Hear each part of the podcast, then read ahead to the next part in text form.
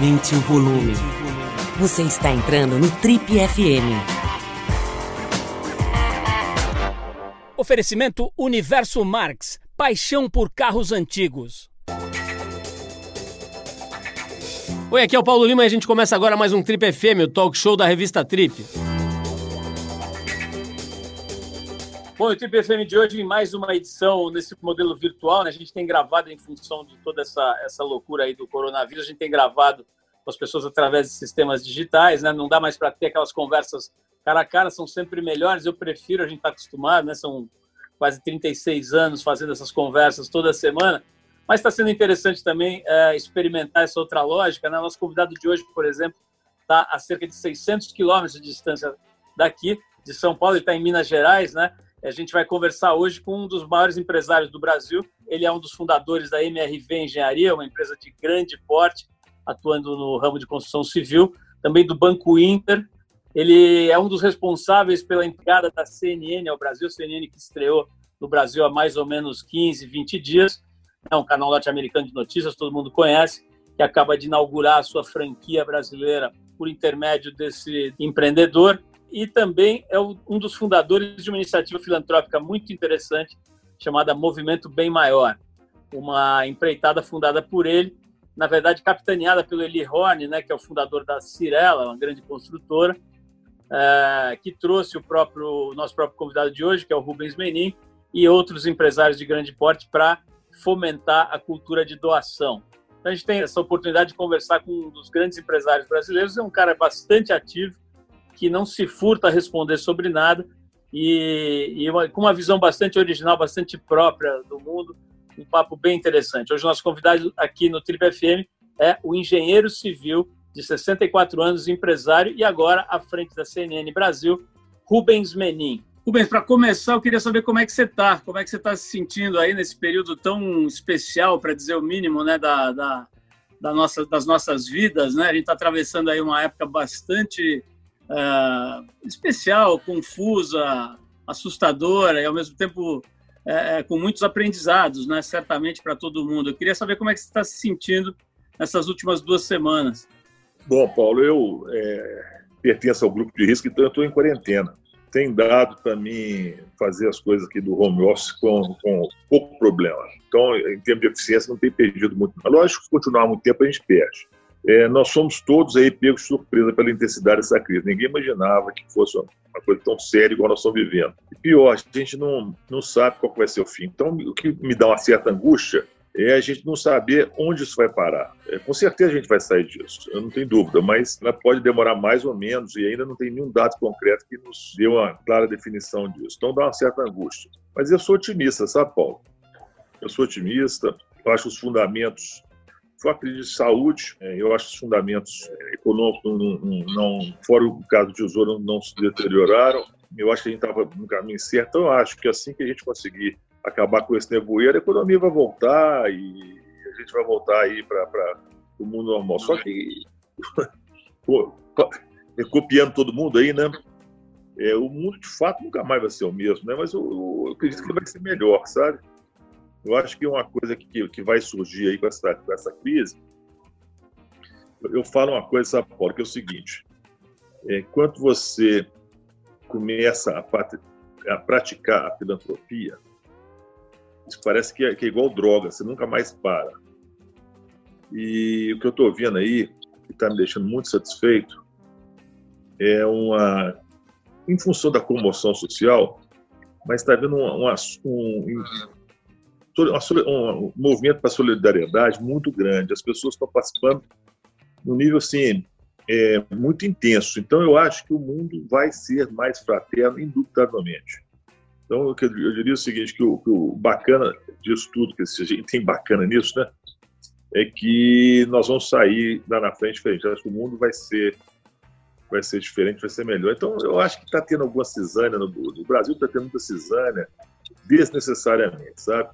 Eu acho que a gente não precisa, nessa hora não é hora de decisão, é hora de ter união. Então, eu, eu, vejo o seguinte: uma coisa que a gente precisa acabar são essas discussões em, em, em, em temas não importantes para a gente. Quer dizer, a gente tem que unir a sociedade, chegar na, num lugar comum. Então, eu, eu acho que É, não existe nada, não existe ainda receita do bolo para sair dessa crise. Essa receita vai se formando, vai se formando ao longo do tempo.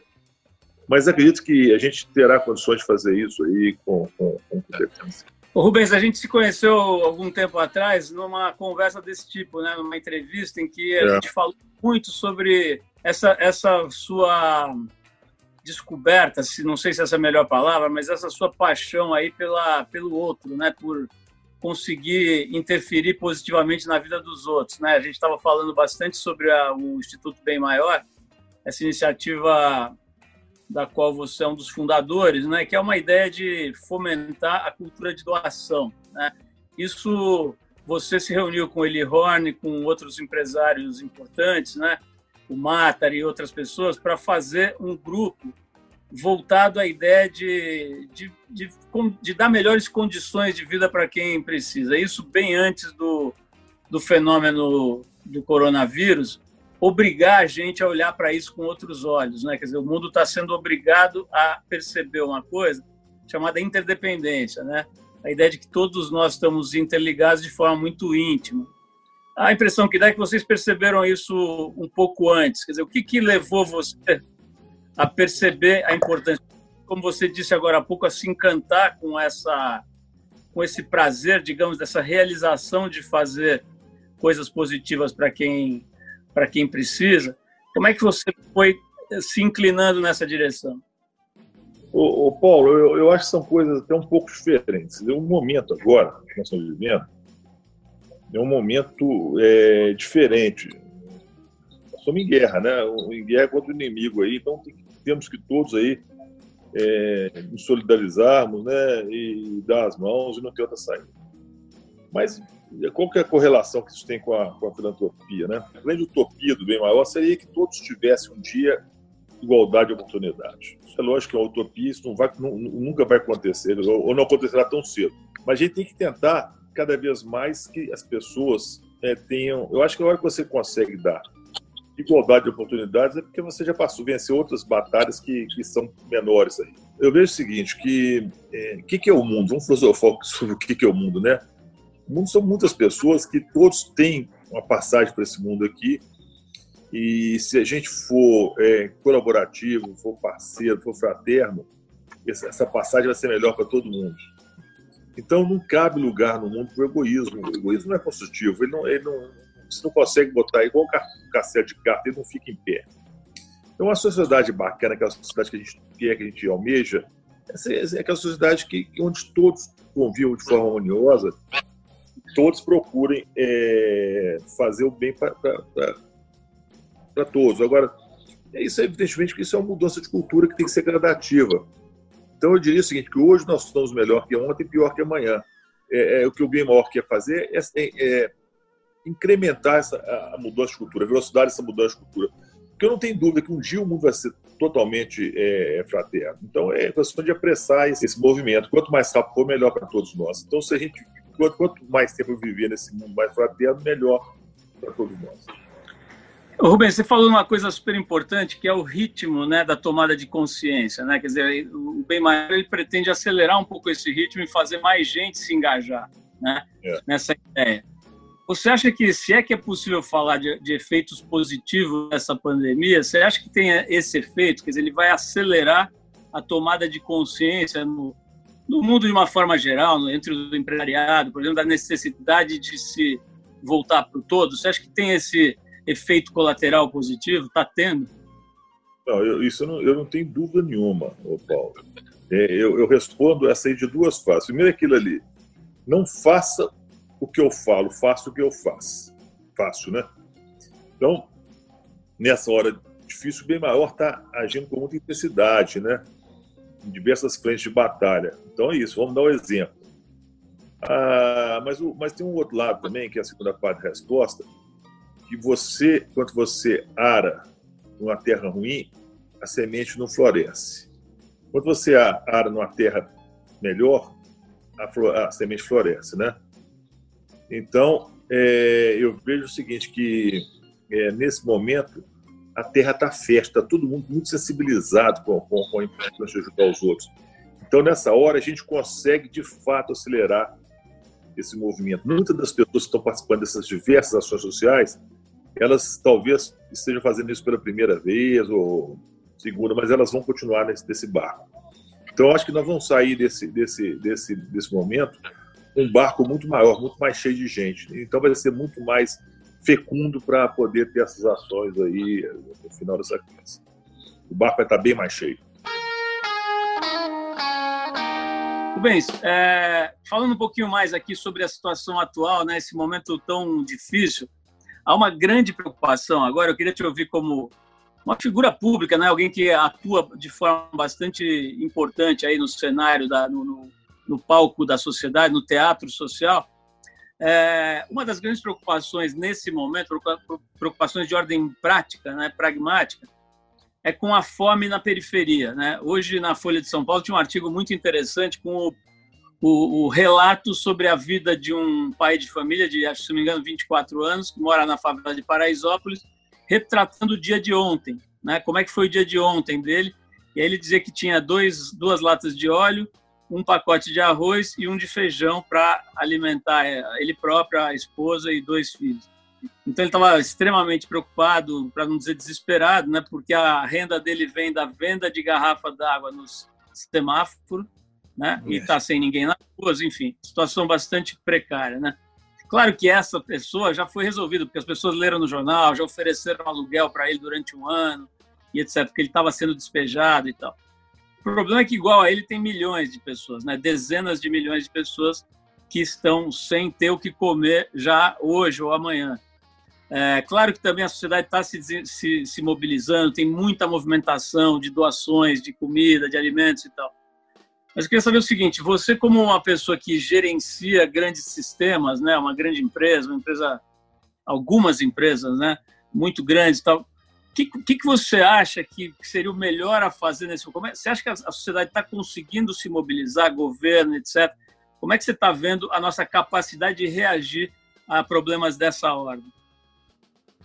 O, Paulo, é, essa crise ela é perversa é, exatamente porque ela afeta as camadas mais baixas da população.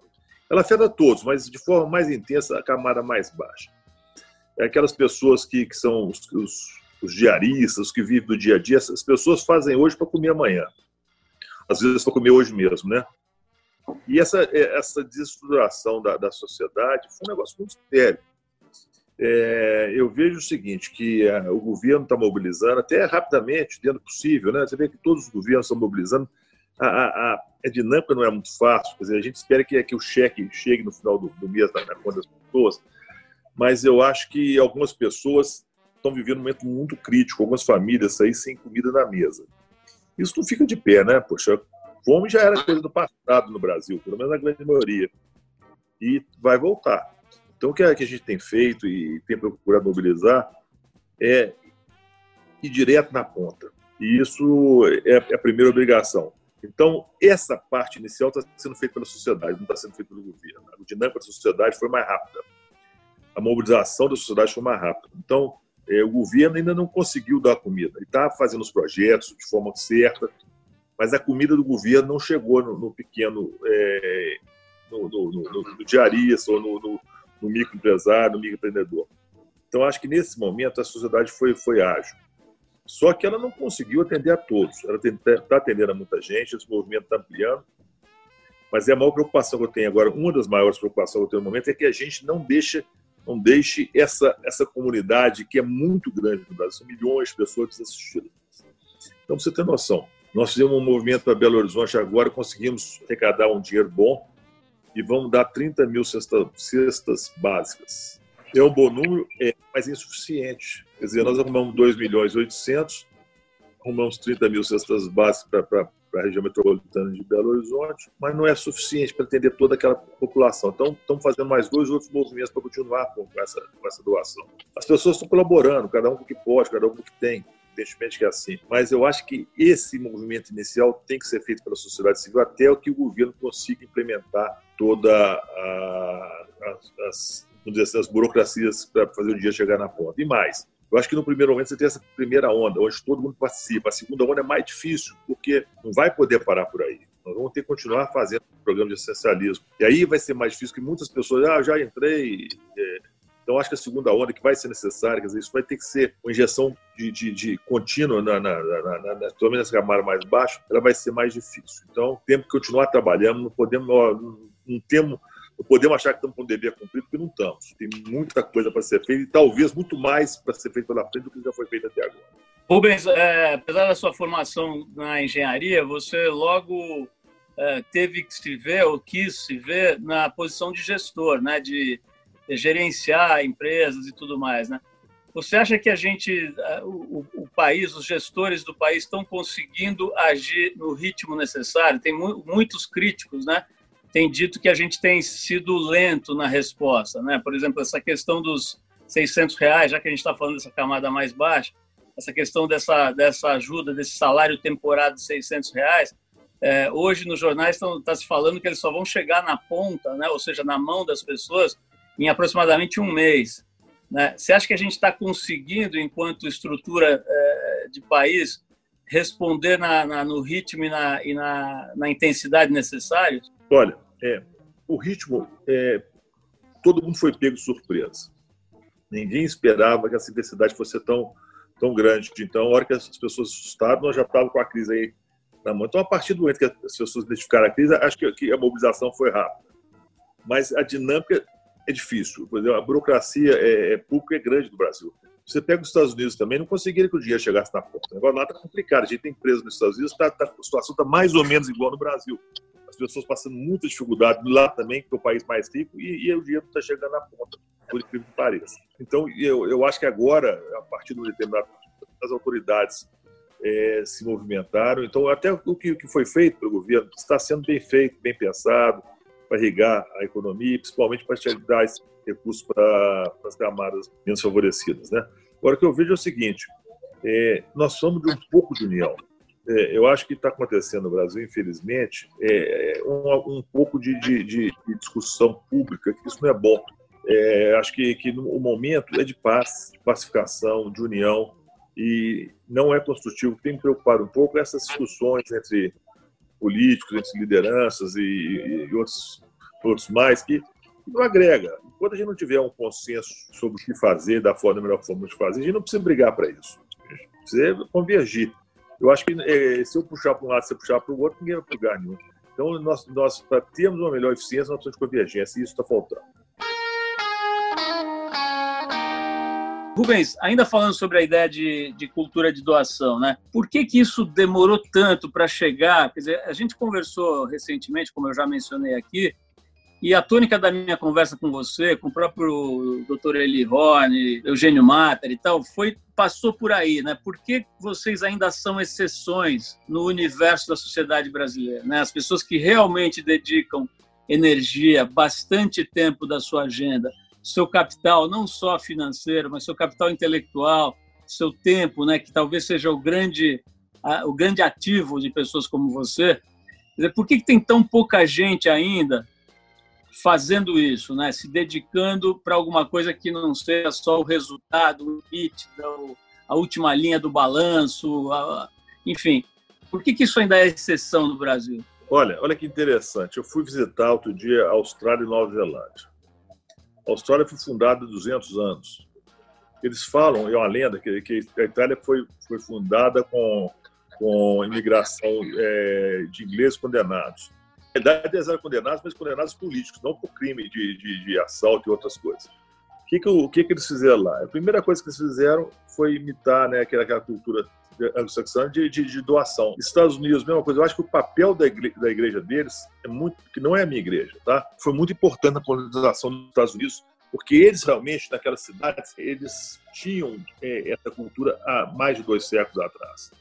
Quando Dom João veio no Brasil, eu estou voltando lá atrás, mas e veio em 1808 e trouxe uma, uma base importante da Igreja de Portugal. Naquele momento, Portugal era um país meio, vamos dizer assim, meio fora da moda, é muito, muito ultrapassado, muito ainda muito é, né? E aquela igreja que veio para o Brasil ainda não era uma igreja muito moderna. Então a, a religião no Brasil não, não ajudou muito aqui no, nos primeiros, aquela, no, no século XIX, a, a, implementar essa, essa cultura do Brasil, que já era comum no século XIX nos Estados Unidos.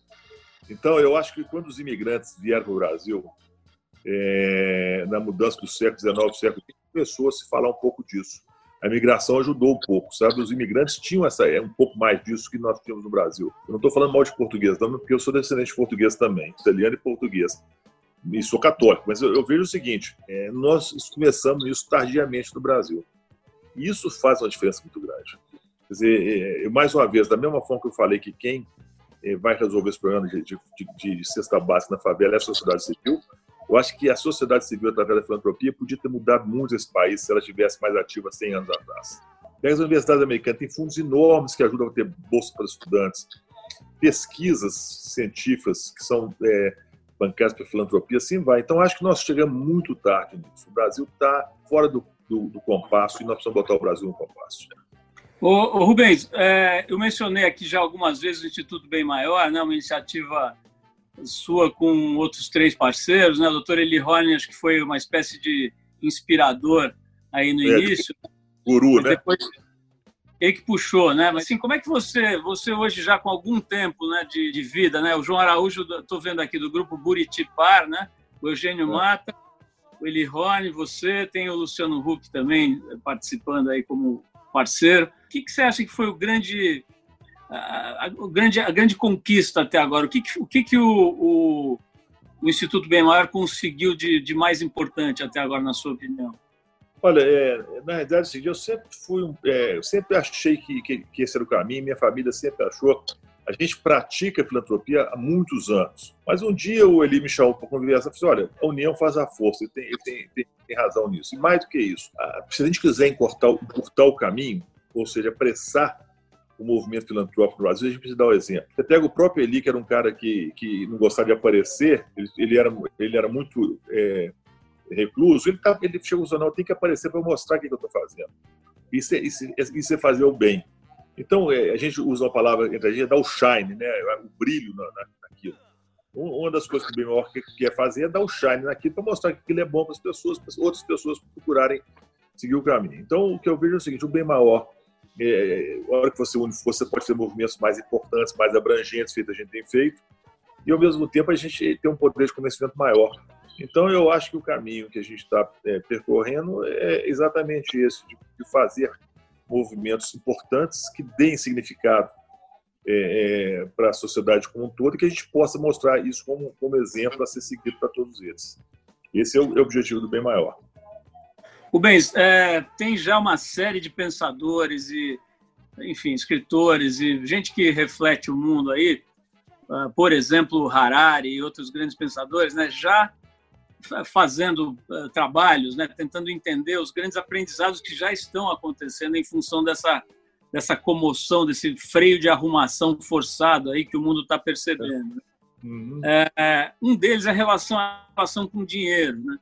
Você é um, um, um, empresário muito bem sucedido que conseguiu atingir objetivos incríveis aí em termos de, de crescimento e de faturamento e tudo isso, né? Qual é o sentido de dinheiro para você? É, essa pergunta é, é complexa, né? É, cada um tem o sentido de dinheiro, né? O, o, quer dizer, o dinheiro que, que, que ele bem usado é a capacidade de você fazer algo melhor com ele, né? A gente não precisa de muito dinheiro. Cada um, se você for analisar bem, bem, bem, as necessidades básicas são pequenas. Né? Não é que sejam pequenas, graças a Deus a gente tem um, um, bom, um bom, conforto, né? e o que é pequeno para a gente é grande em relação aos outros. Mas a gente tem uma capacidade muito maior de fazer com dinheiro as coisas acontecerem para o bem. Qualquer que seja o bem. É, mas o que eu vejo que o mundo está passando um, um momento é, fantástico. Hoje as empresas não têm que procurar ainda dar apenas dinheiro para os acionistas. Elas têm que procurar fazer o bem, tanto do ponto de vista ambiental, social, feito de governança, com todos os stakeholders. E as pessoas na mesma, na mesma balada, né? Quer dizer, não tem sentido eu gastar um dinheiro com supérfluo. É, não é que eu não tenha supérfluo, eu tenho supérfluo muito.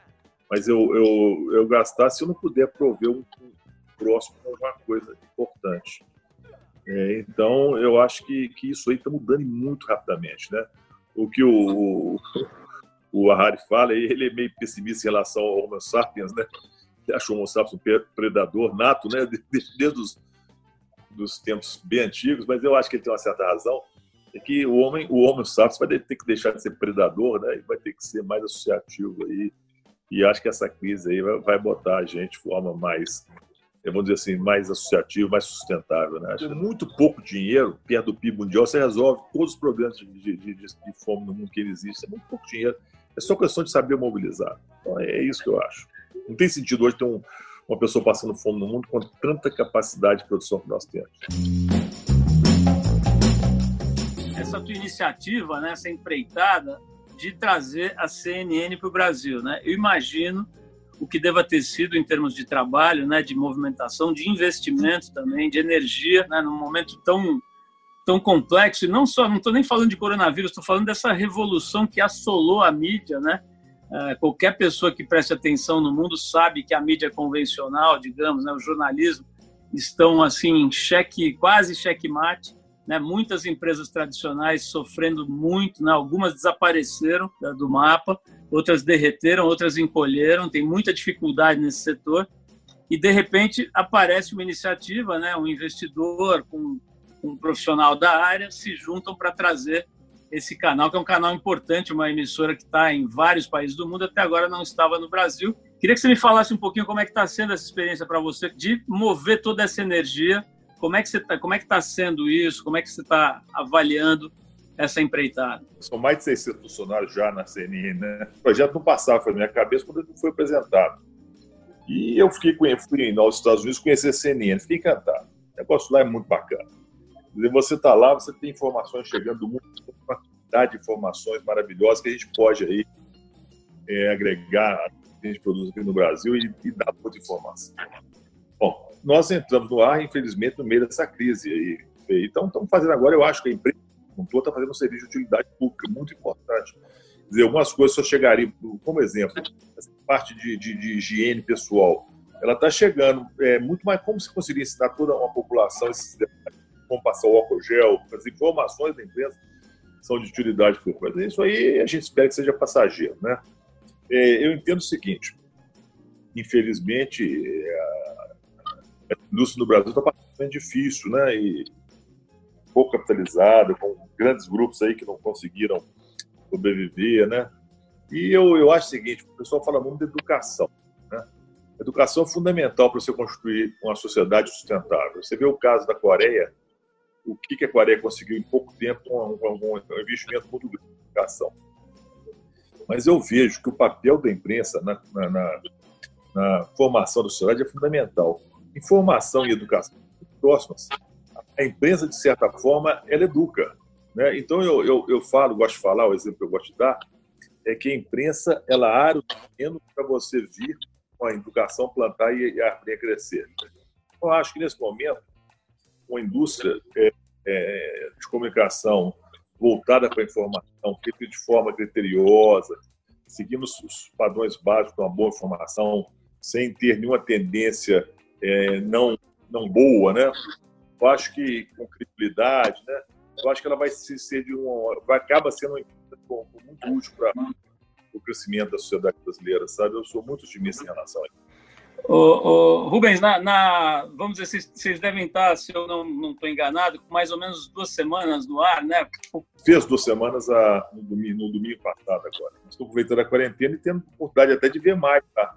A CNN. Tem, agora eu estou mesmo, estou vendo a CNN. Ela está realmente com uma qualidade muito boa, está me entendendo plenamente aquilo que eu esperava.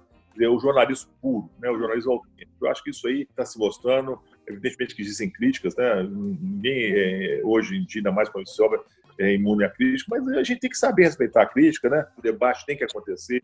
Rubens, é, hoje nós estamos gravando essa conversa no dia 31, né? 31 de março. E hoje os jornais, logo cedo, noticiavam uma possível uh, afastamento ou isolamento do, do, presidente Bolsonaro em relação aos seus próprios ministros. Né? Na, a manchete da Folha de hoje é que ministro Moro, o ministro Guedes estariam defendendo o ministro da Saúde e, de uma certa forma, se colocando na direção contrária ao comportamento do, do presidente da República recente, né, que contraria basicamente as orientações do próprio Ministério da Saúde. Como é que é a tua análise desse momento, Rubens, em específico dessas posições, né, dessas atitudes do presidente da República num momento tão difícil, né? apontando numa direção contrária à dos próprios, uh, dos seus próprios assessores principais, e aí me refiro especificamente ao, ao, ministro Mandetta. Né? Como é que você vê essa questão de hoje aí na, na sociedade? É, eu, eu, eu, vejo preocupação, sabe, Paulo? Porque eu, não, eu até não duvido das, intenções das pessoas, não. acho que estão todos bem intencionados.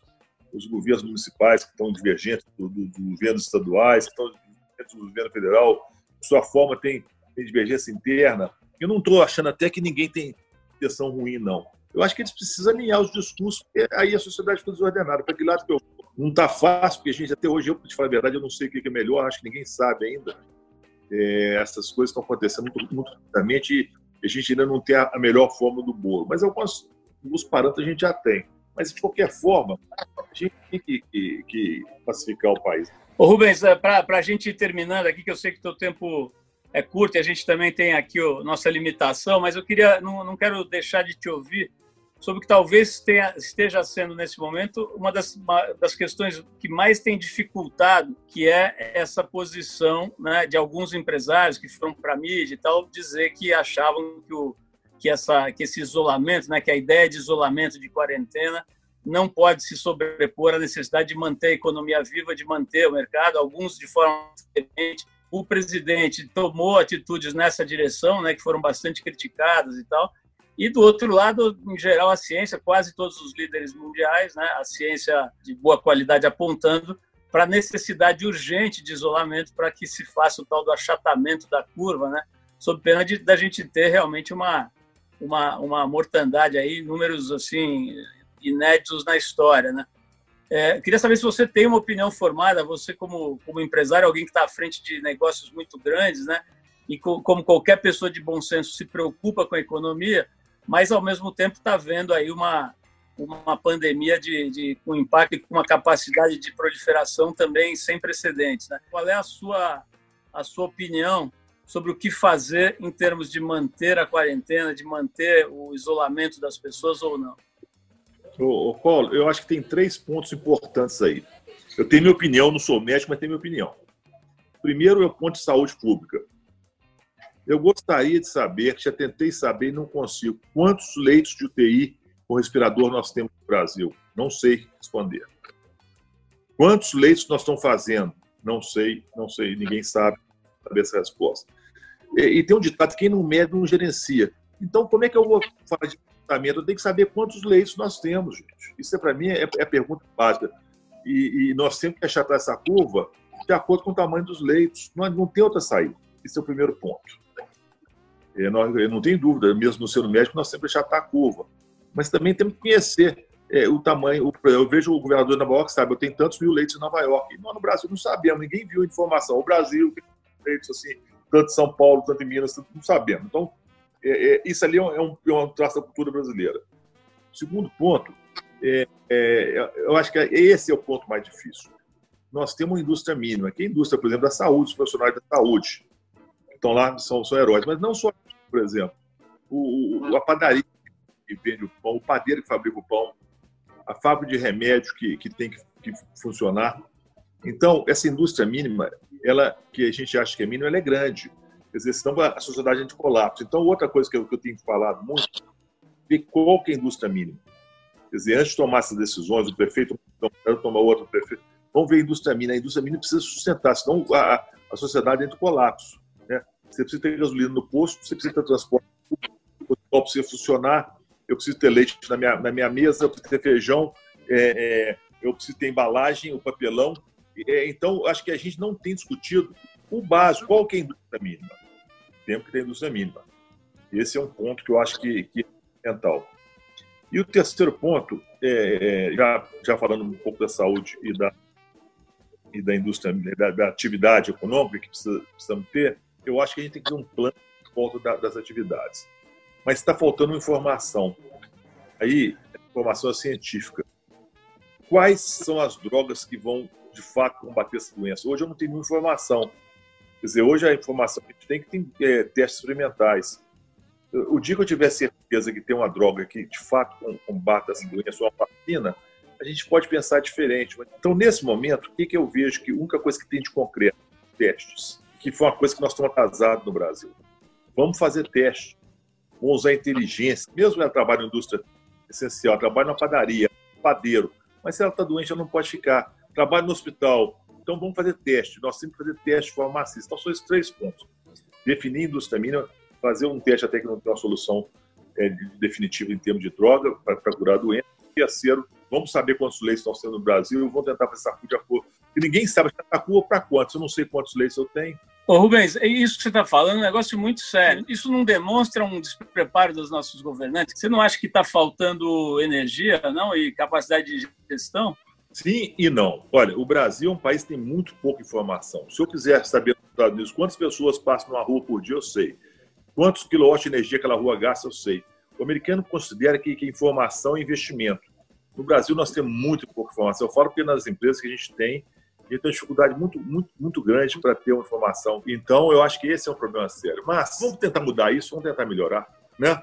Rubens, para fechar, então, para gente pra eu poder te liberar aqui, queria só deixar duas perguntas bem simples. Uma é a seguinte: o que, que você aprendeu nesses 15, 20 dias que todos nós estamos aí isolados? E depois uma última perguntinha final mesmo, que é assim, qual foi o defeito que você acha que a CNN precisa melhorar nesses primeiros 20 dias? Olha, em relação ao que, que, que eu acho que surpreendeu, eu acho que eu estou impressionado com a capacidade de mobilização e que as redes sociais facilitaram muito essa mobilização. Então, a força da, da, das redes sociais foram fundamentais para a mobilização da, da população. Em, em, relação à CNN, é, eu vou te falar uma coisa pessoal minha. Ela está o esporte, eu acho que é importante ter esporte, e ela está em função do momento com o esporte ainda um pouco é, prejudicado. A Dias, coitada, não tem nem o que falar, porque está tudo parado. Então, quando voltar, espero que, que tenha mais noticiário esportivo. Genial, Rubens. Olha, queria te agradecer muito. Eu sei que teu tempo é super disputado aí. Mais uma vez, foi um grande prazer bater papo com você. Perceber a forma bastante original e bastante arejada, né, com que você pensa as coisas, pensa o mundo. Desejar muito, muito, muito êxito aí para o Instituto Bem Maior, em especial. Um grande abraço para você ah. mais uma vez, tá? Muito obrigado. Abraço, tchau. Bom, pessoal, quero mandar um abração mais uma vez para o pessoal da Universo Marques, nosso novo patrocinador aqui, já há duas semanas com a gente aqui no programa. Eles têm uma espécie de templo de restauração de carros antigos aqui próximo de São Paulo, onde fica uma verdadeira equipe de cirurgiões de carros antigos. E a equipe tem nomes como Barquete, o Grilo, o Chopp, figuras que fazem realmente milagres para trazer de volta algumas obras de arte aí do desenho industrial, da indústria, da engenharia mecânica da, da, do mundo inteiro, né? Então um abraço aí para o Barquete, para o Grilo, para o Chopp e também para o Maurício e para o Gui Marques, que estão à frente aí do Universo Marques, nosso novo apoiador aqui no programa. É isso, pessoal. O Trip FM é uma produção da equipe que faz a revista Trip e está há mais de 35 anos no ar. A apresentação é de Paulo Lima, produção de Sheila Miranda, edição Ludmila Dyer. Quer ficar mais perto do nosso trabalho? Procura a gente no youtube.com barra revista Trip. Tem muita coisa legal para você ver lá. Semana que vem a gente volta com mais uma conversa boa aqui no Trip FM. Abração, tudo de bom e até a próxima.